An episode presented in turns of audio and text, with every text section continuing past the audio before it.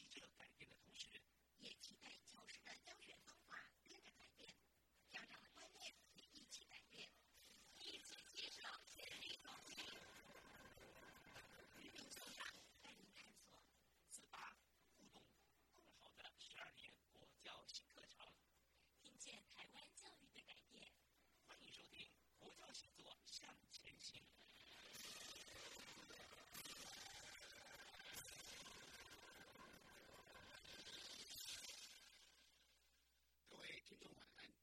现在你所收听的是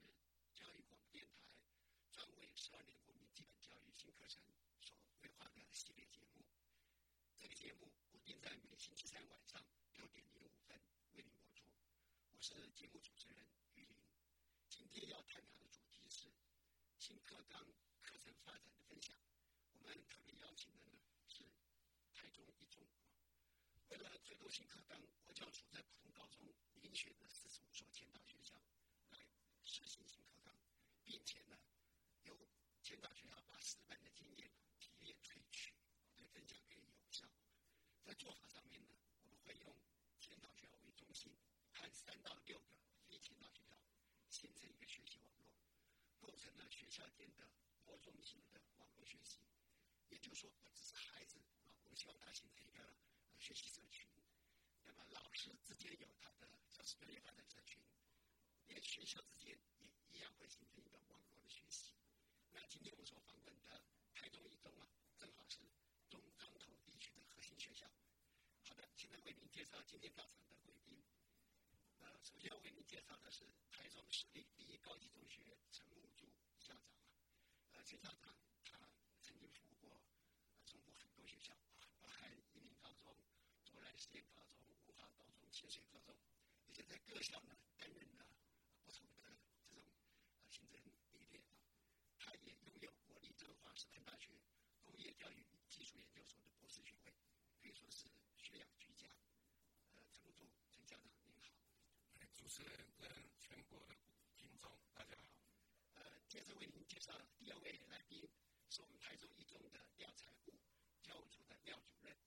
廖主任是我们台湾师范大学地理系跟地理研究所毕业的高材生，而且从民国八十七年开始啊，就一直在台中一中服务，所以说也有二十多年啊。那是我们陈校长的得力助手。廖主任您好，主持人好，各位观众大家好。好的，那么台中一中的新课程的发展啊，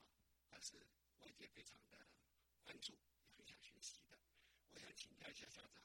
是不是谈一下？为下新课程的课程发展呢，到底是从什么时候开始的？因为我们有感于新课程的实施啊，是我们十二年国民基本教育的一个这个趋势，所以我们在当时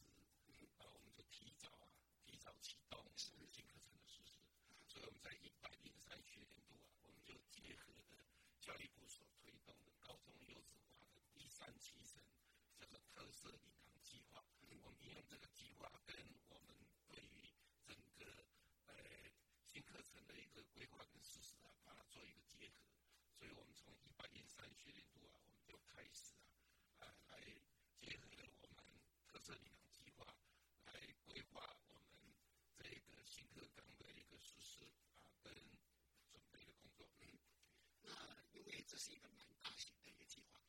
所以校长在带动的时候，啊，是不是会用怎样一种形态的一个组织啊，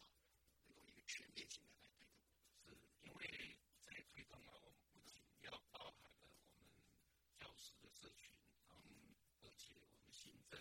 啊，以及我们的这个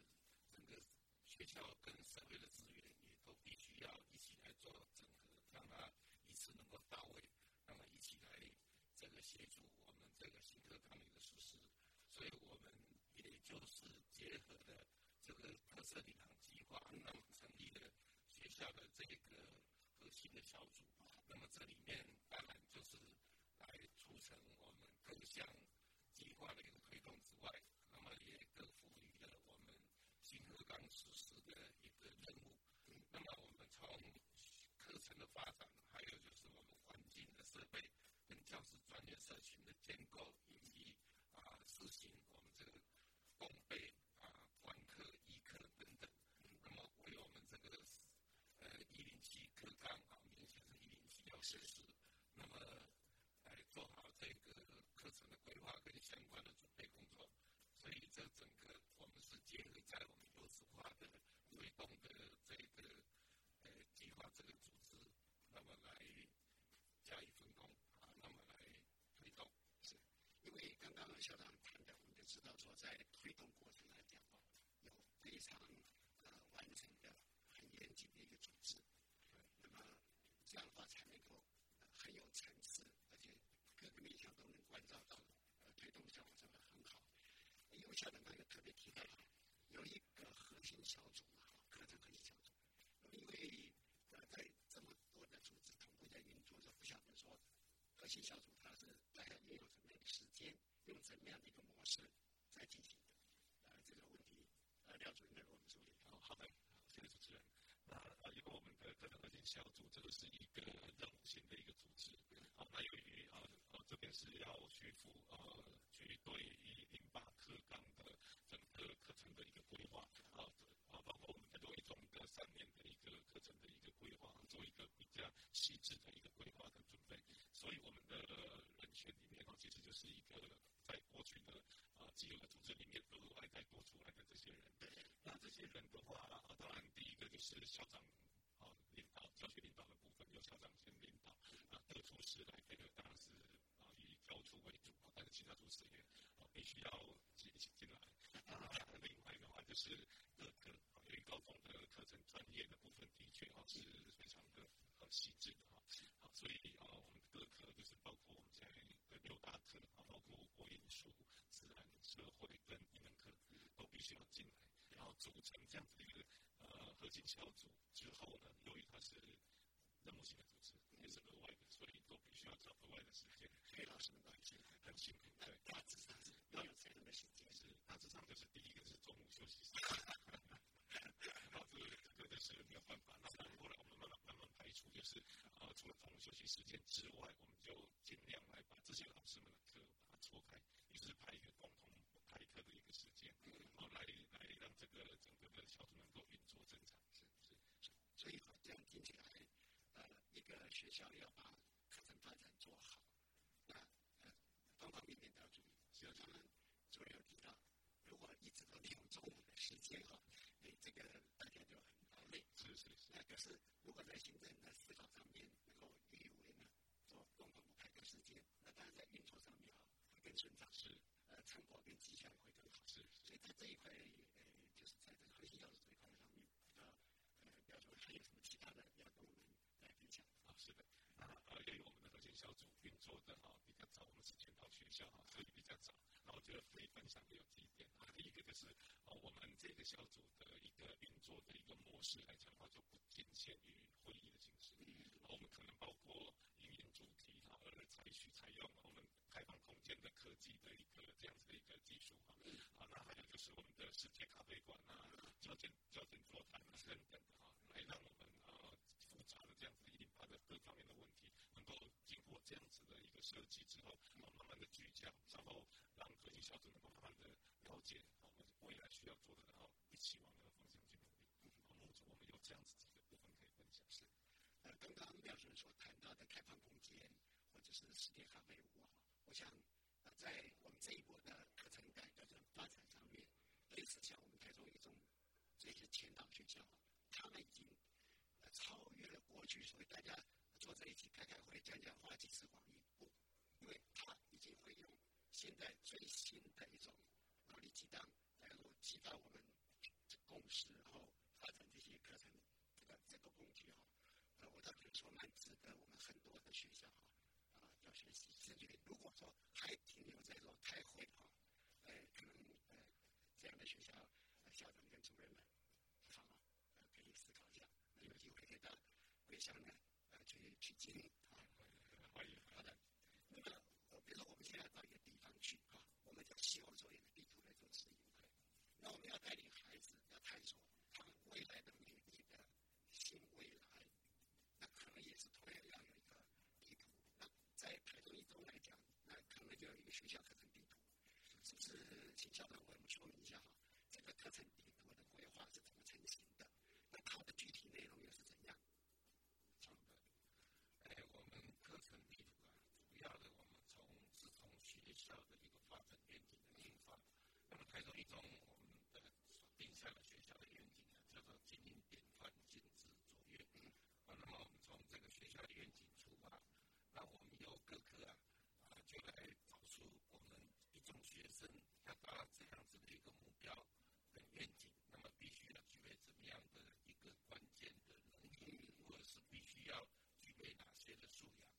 我们未来的一个学生，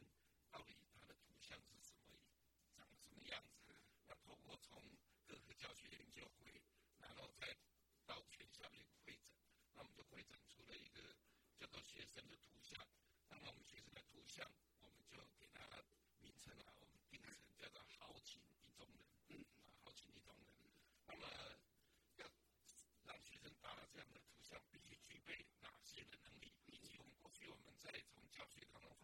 生需要具备的能力是哪些？那我们中的学生他欠缺的是哪些？然后用各科各学科啊，呃，都来提出来。那么透过也一样，我们也也是运用世界咖位端啊，啊，教练做到的基这个方式啊，最后去找出大家啊共同性的这个元素，所以就把它发展成我们的所谓的呃素养核心的素养。那我们学学校发展出来的是五大素养啊。那么素养，接着我们根据这个素养啊，我们去发展它的所谓的能力的指标，啊，那么当然这个能力指标也必须要跟我们新课程的实施啊，这个呃三个面向啊，这个九个方向啊，也必须要做一个结合，啊，那最后才把它发展出我们的课程的地图。那么这个从一年级到二年级到三年级。那么，有关于多元选修啊、校定必修啊，以及我们的弹性课程，那么跟教育部所规定的必修的课程，我们把它做一个有系统、跟有这个一个结构性的一个安排，让一个每一个学生从进来到出去啊，受过这样三年的一个课程的熏陶啊，那么都能够达成我们所谓的好情意中人的这个。学生的图像，那么也能够呃达成学校的这个所谓的经营典范、精致卓越的学校发展愿景是呃，所以从刚校长的说明哈，我们能够看得出，那一中在这方面已经把教育部新课纲所要求的这些呃素养或者是一些规范，但是却能够把一种自己所有的学校愿景在融入。因为这才是一个真正我们希望看到的教本课程的发展。那第二个点，我觉得也是值得我们来做思考的，就是呃，一中在形成新说这个学校愿景的过程里面哈，它不是呃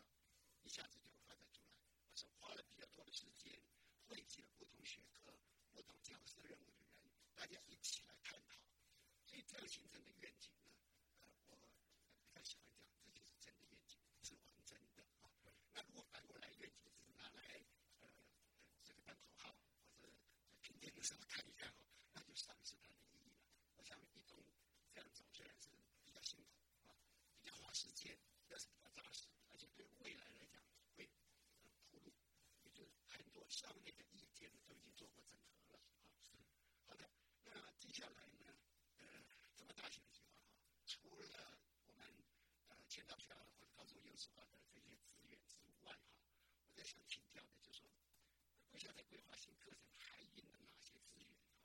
还有呃，刚刚讲过这个呃图课程地图，那是不是也谈一下学生图像是什么？那是不是麻烦这样子为我们说明？好好的，那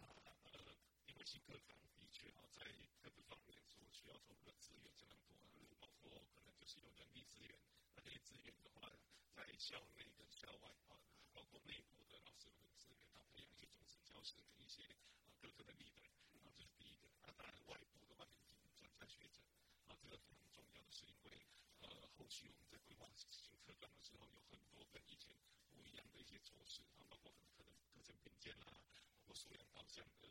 设计跟平衡等等的，好，那这些部分是必须要进来。此外，物理资源。应该也蛮重要的，所以我们在高中的计划跟签到计划里面，哈，在过去的这四个学年度，好那啊，总共啊，从国家的这边哈，得到有三千多万的一个经费，那来投入这样的一个新课纲的一个部分。那另外啊，当然有些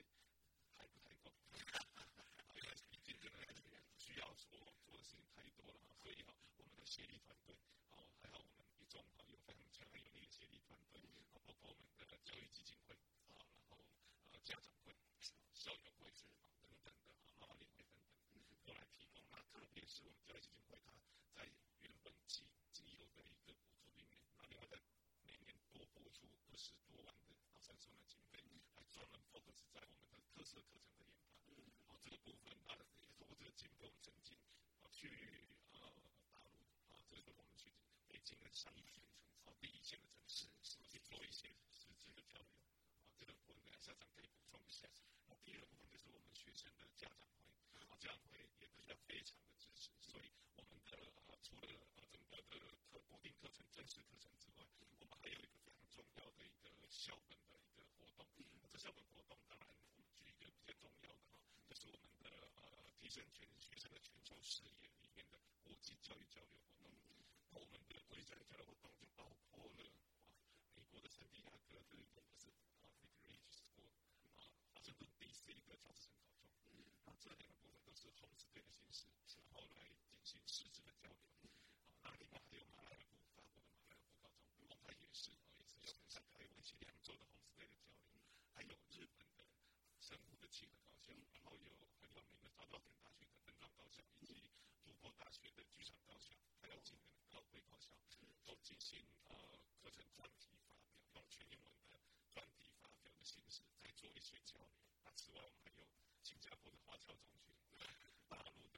师大附中，这个河南这个方式，像中国大陆的一个呃国际奥林匹亚得奖第一名的学校，还有非洲一种等等。这些交流所需要的经费，的确不是这些正规的经费能够。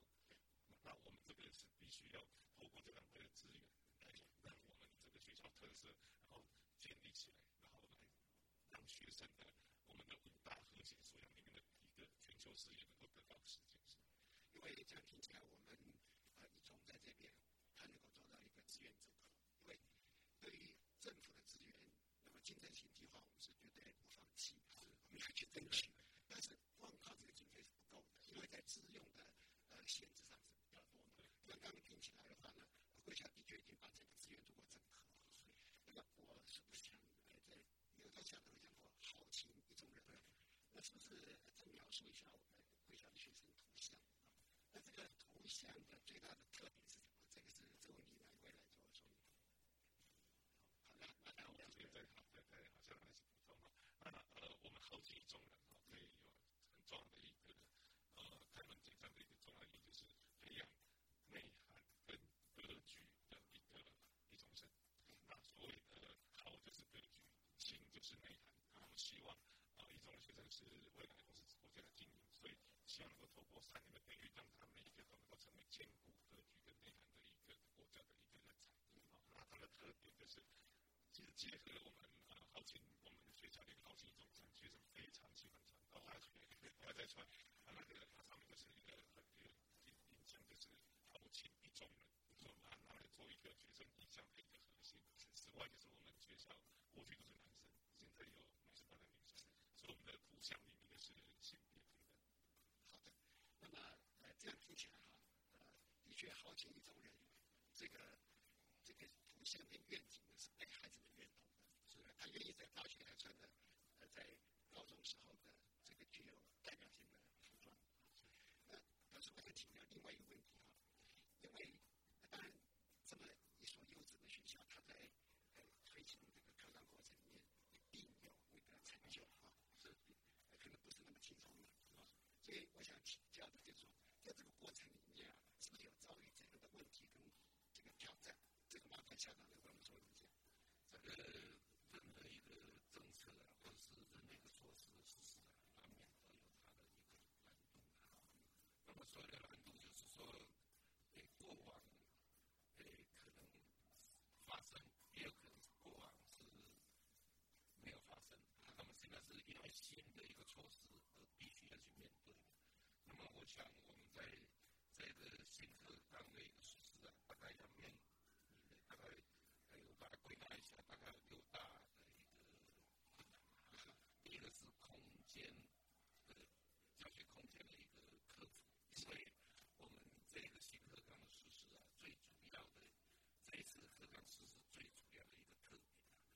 是我们要推动这个所谓的多元选修，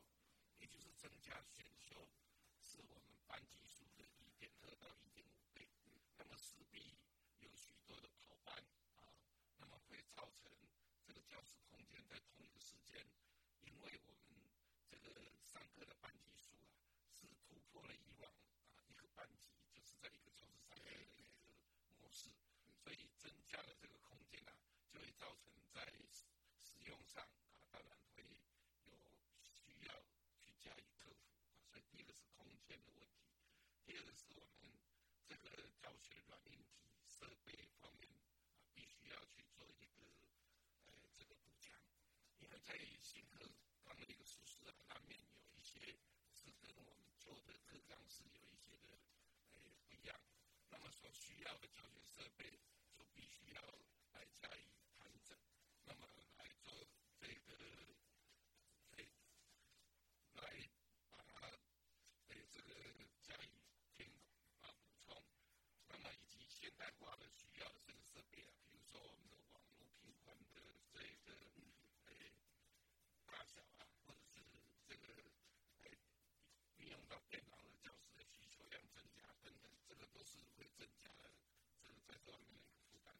三个是有关于课程评鉴机制的一个建立啊，讲到这个过去我们是比较没有那么熟悉。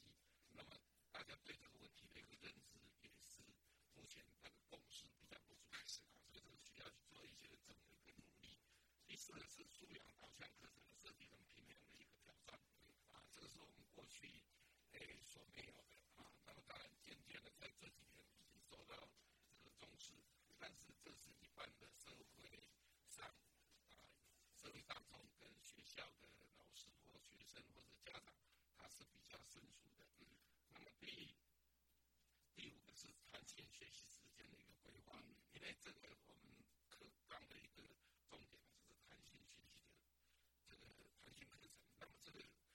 这个会造成呢学校在整个的空间使用跟啊学生的这个管理各方面啊会有一些的冲击。是。第六个就是考招联动的这个变革引进的问题了，因为。高中他们将来都是面对面临大学的这个录取啊，这样大学的选材的机制啊，如果没有尽早确定，或者是它是一个浮动的，那么会影响到高中的整个课程的规划跟导致这个课程的落实跟实施，我想这个都会影响到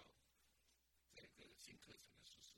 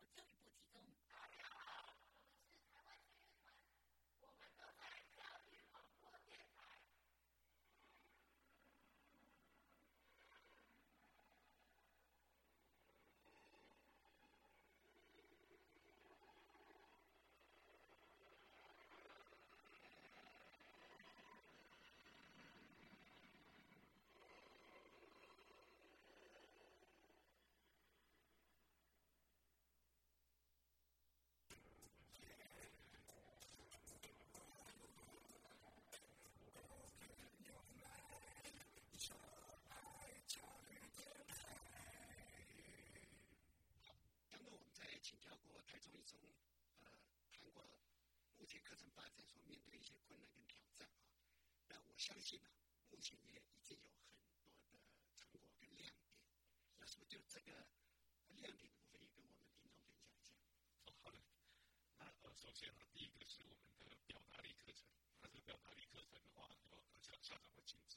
授课的，太好了，对，然后校长领导的团队，包括我们的教务组和前教务主任，然后跟我们陈光宏老师和华科的老师，来针对学生在这个阶段其实呃需要培养的这个沟通的能力呀，哈，表达力这个部分做一个课程设计，啊，运用了三年的时间，哦，很长的时间，做一个滚动式的一个修正，然后把这样子的一个呃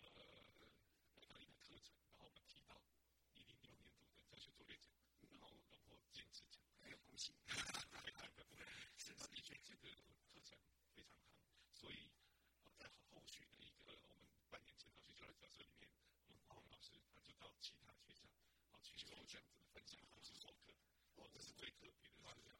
那很棒，花球授课这是第一个，那第二个特比较重要的就是呃在那个是能力的核心素养的培养是，至于我们课程的部分，我们现在聚焦的是在社会科的一个跨跨领域跟跨校工会，有一个东南亚是一个东南亚的一个跨校社群，那这个社群的运作是在我们的呃前秘书的一个陈一龙秘书老师，那么他的一个合作之下，那把整个东南亚的课程在新课纲里面做一个梳理、盘整，然后跨科包括历史、地理、公民以及跨校，然后在中部地区透过每个地方每个月的第一周的周六一整天的一个呃公备，然后来希望能够在未来能够产出东南亚课程的一个新课纲的一个福音的部分，或者是两个非常重要的一个啊值得分享的一个亮点是。呃，我觉得一中在课程的命名方面，因为这样会具有一个呃引导性，还有吸引力啊。同时呢，它又有隐含价值，就刚刚有讲的啊，表达力课程，还有这个谁的东南亚啊。如果说我们很僵化就用东南亚课程，就好像少了那个味道啊，还蛮可惜，是吧？那么刚刚呃在前面一阶段的时候，校长提到那个核心素养啊，特别是校本的核心素养，那么也稍微做了一些说明啊。那因为孩子在学校有三年的时间，所以不知道在台中一中这个部分啊，他在核心素养上面是不是有在能力指标上面有分一些初阶、进阶等等？那就这方面是不是麻烦校长为我们来做一个说明？好，呃，我们的这个课程的一个规划是聚焦在于这个学生核心素养的一个养成。那么我们所研发的校本的课核心素养啊，包含了五大素养啊，第一个是呃国学思辨，第二是美感创造，第三是沟通引导，第四是社会关怀，第五是全球视野。嗯，这是我们不管是哪一门的课程，我们都是必须聚焦在学生。五大核心素养的一个养成。嗯，当然我们诶这个素养的养成啊，呃从这个课程上去落实，从一年级到三年级，那么各有不同的一个课程啊，有的课程名称是相同的，那么有的是不同的一个多元的一个方式，那么总是有一个分工，所以我们在这个能力指标上面呢，我们大约略啊，也把这五大核心素养，我们再把它区分为啊这个所谓的初阶跟这个进阶。那么初阶的部分，主要是在于这个知识理解、应用、关心跟尊重的这个层次。那么在进阶的层次，就包含了综合分析、评价、批判、问题解决的层次。也就是说，我们把这个核心的能力啊，我们也是有做这样子的一个区分。那么结合着我们的整个课程的实施，那来建构我们学生能够达成这五项的这个所谓的核心素养。嗯，我觉得这方面你的思考非常的缜密啊，因为孩子在学校既然时间这么长，那我们聚焦在这五个校本的核心素养，可是呢，在课程设计上面、能力培养上面，它有一个境界，使得孩子也会觉得自我成长。但是老师在课程设计上面也能够有一个序列的网站编程啊，这非常棒的啊。那么呃，听说的啊，听说在中区的，有所谓的典范啊，因为开创一中，在我们中专考地区可能就是一个最顶尖的高中。所以我想这个跟贵校应该是有很大的关系。是不是也来说一下这个所谓，什么是典范里面？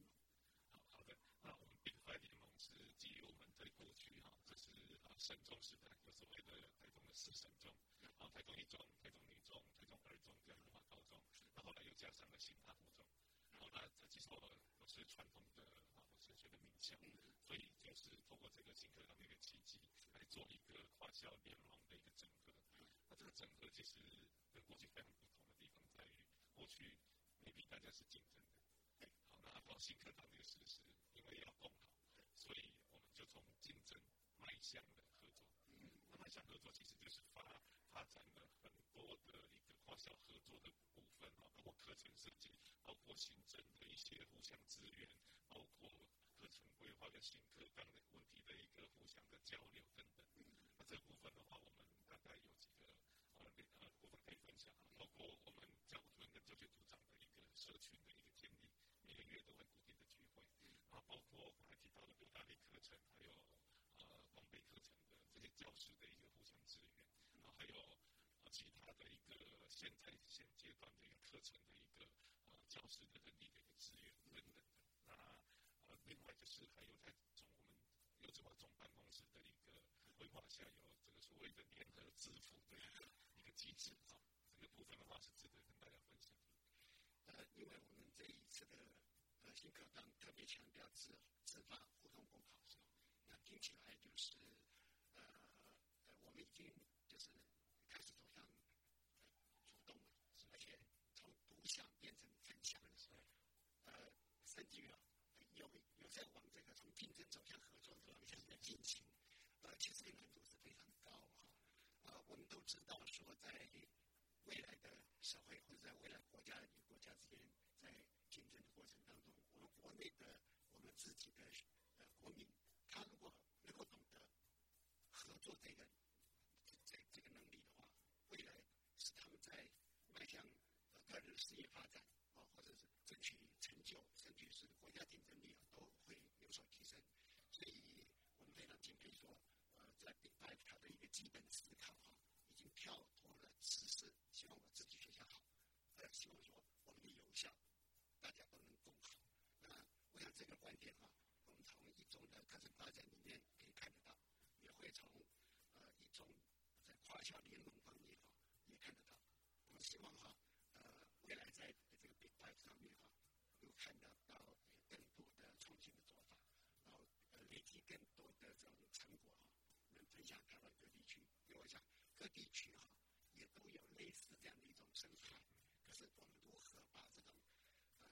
又又有呃很合理的竞争，可是呢我们却又能够真心的合作，能够把它做整合。我想那这样的话是呃就是我们说最期待能够看到的啊。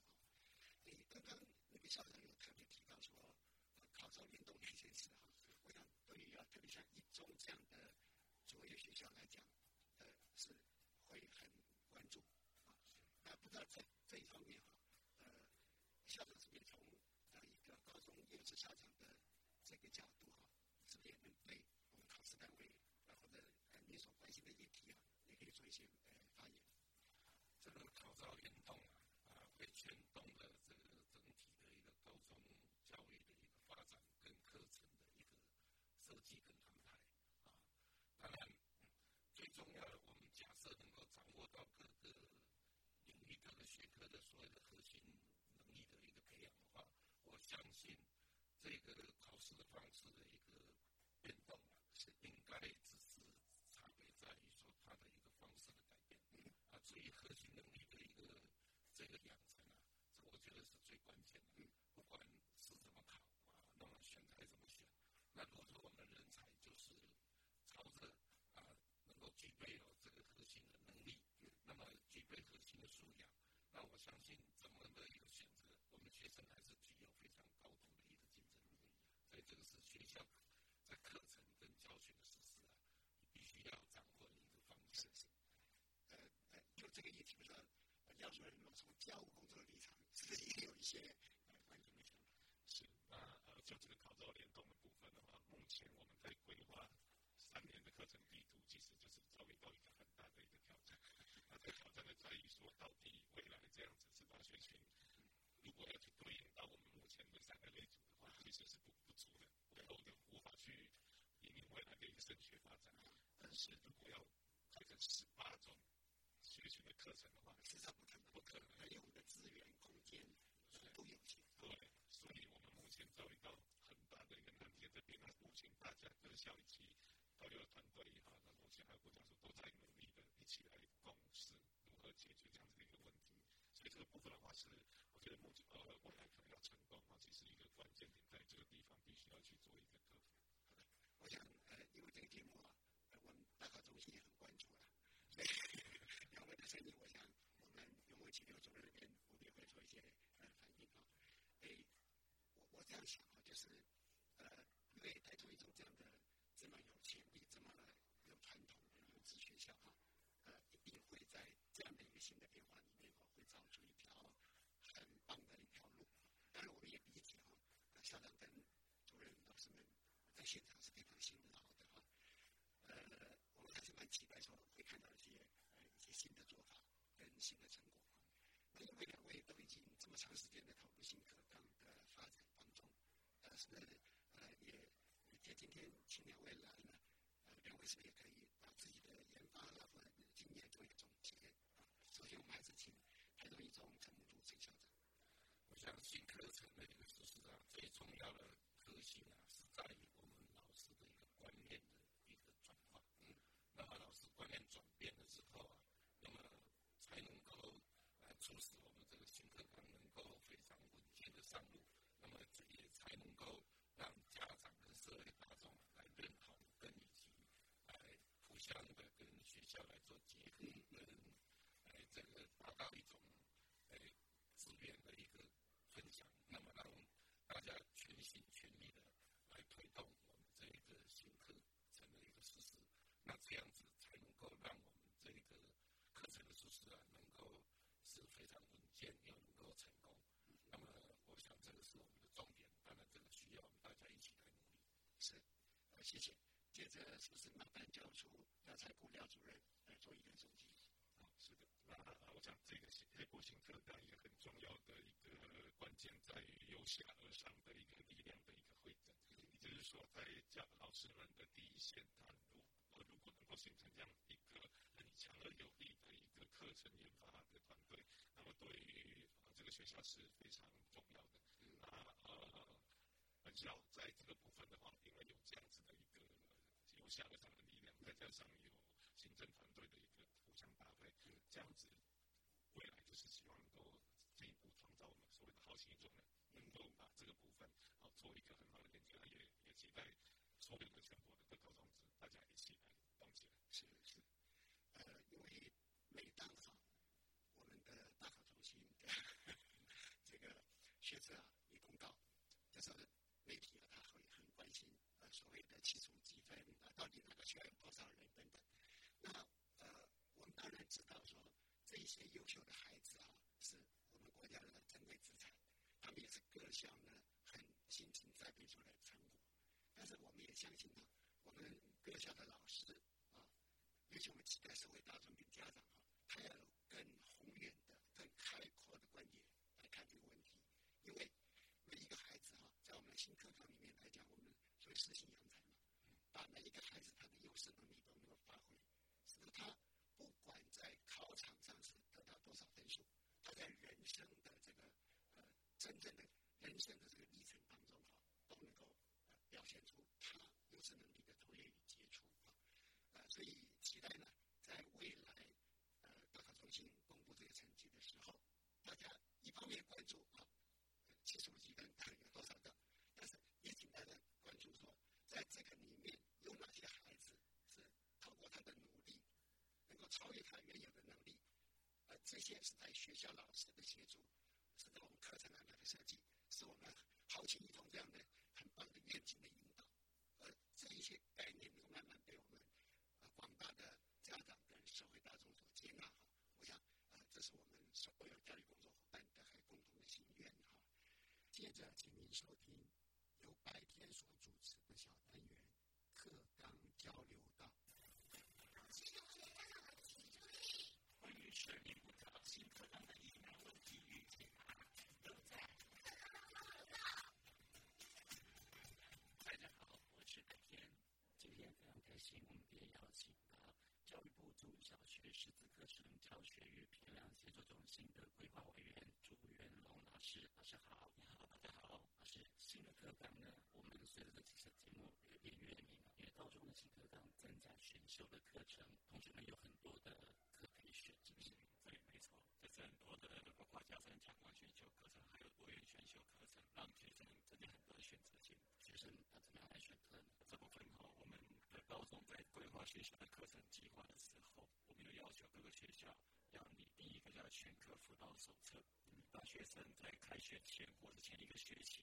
就要进行开始做预选选课。这个选课辅导手册会条列所有学校的相关课程，还有它大学相关的进入。哦，学校有哪些课程适合哪些大学学群，在里面都会写。那学校另外会设一个叫课程咨询老师，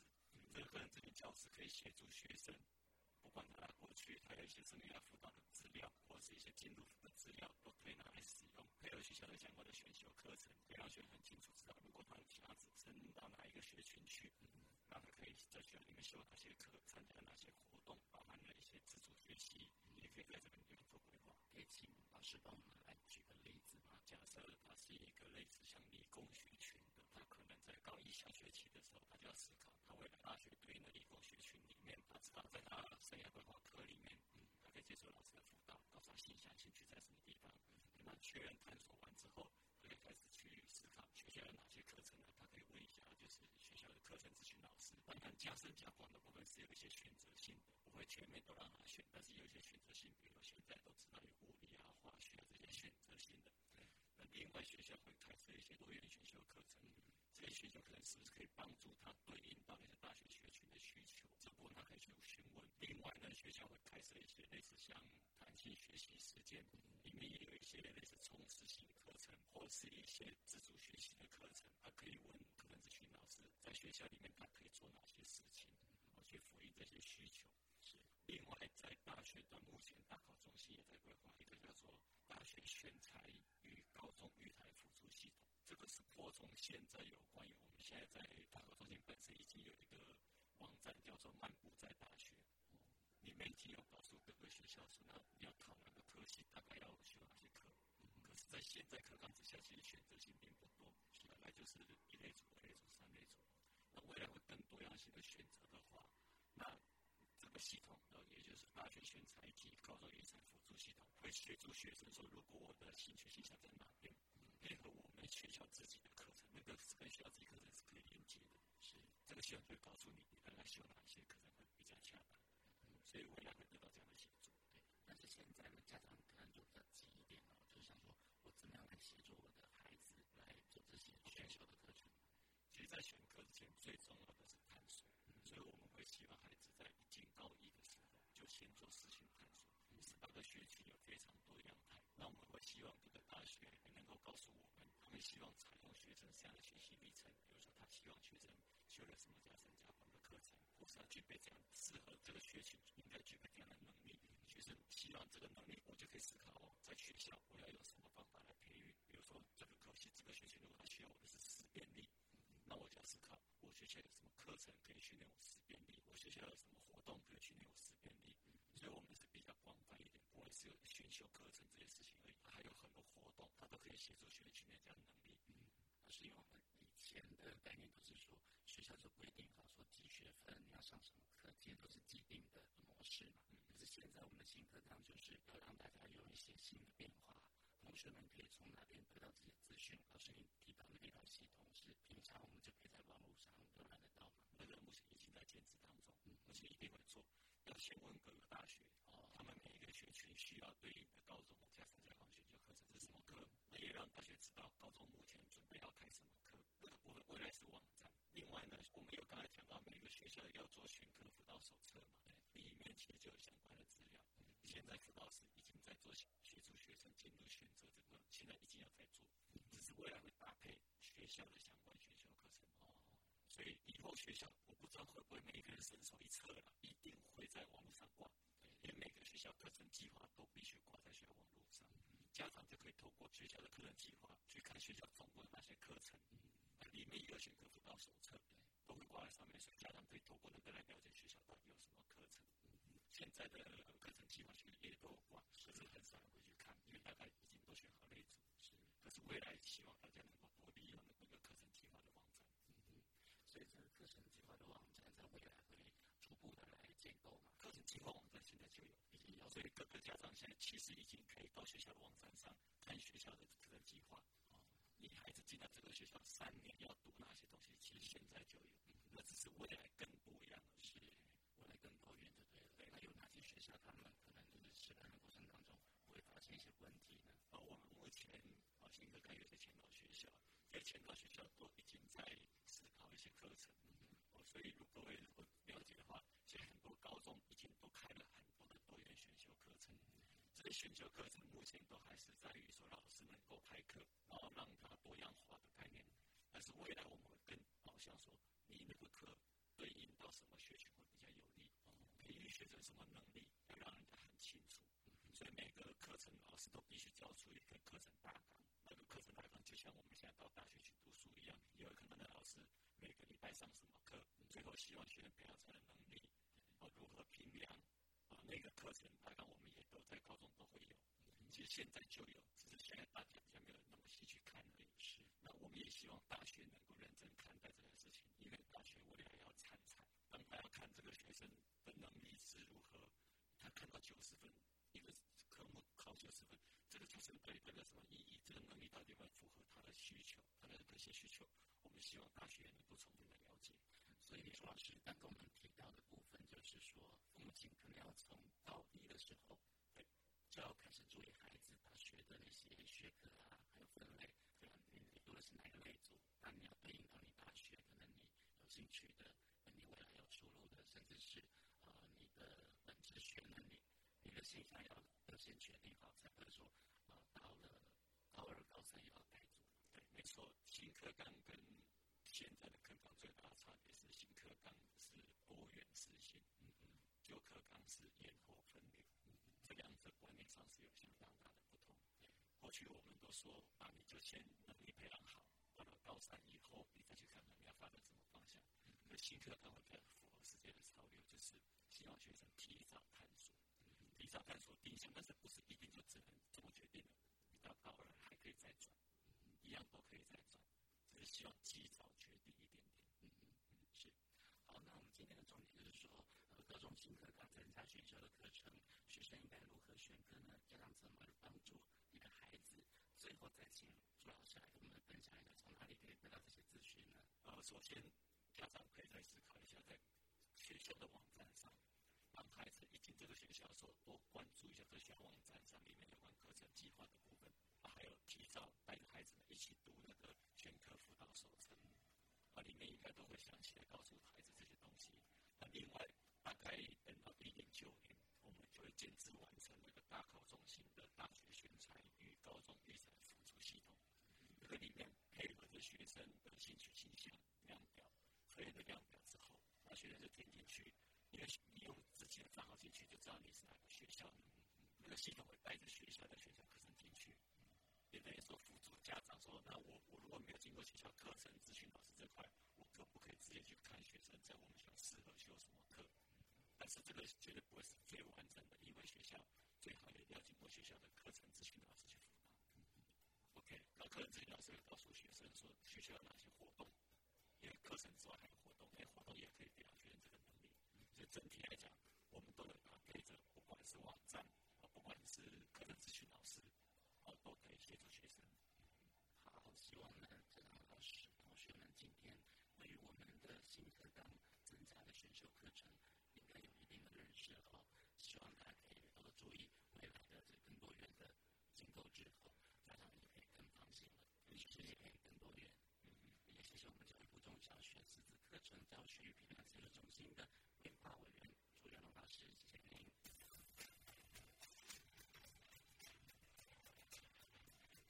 我是白天，课堂就要到，下次再见喽。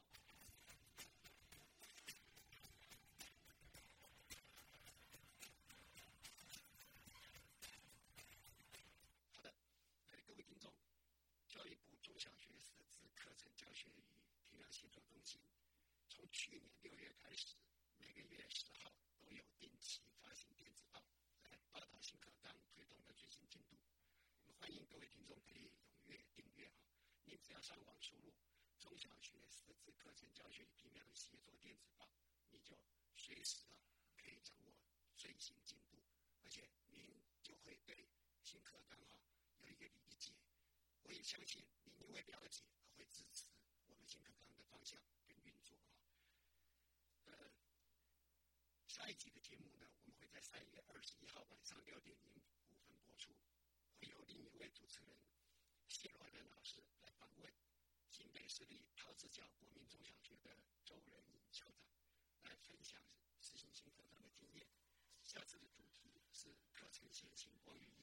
欢迎您再次准时收听。晚安。大学习。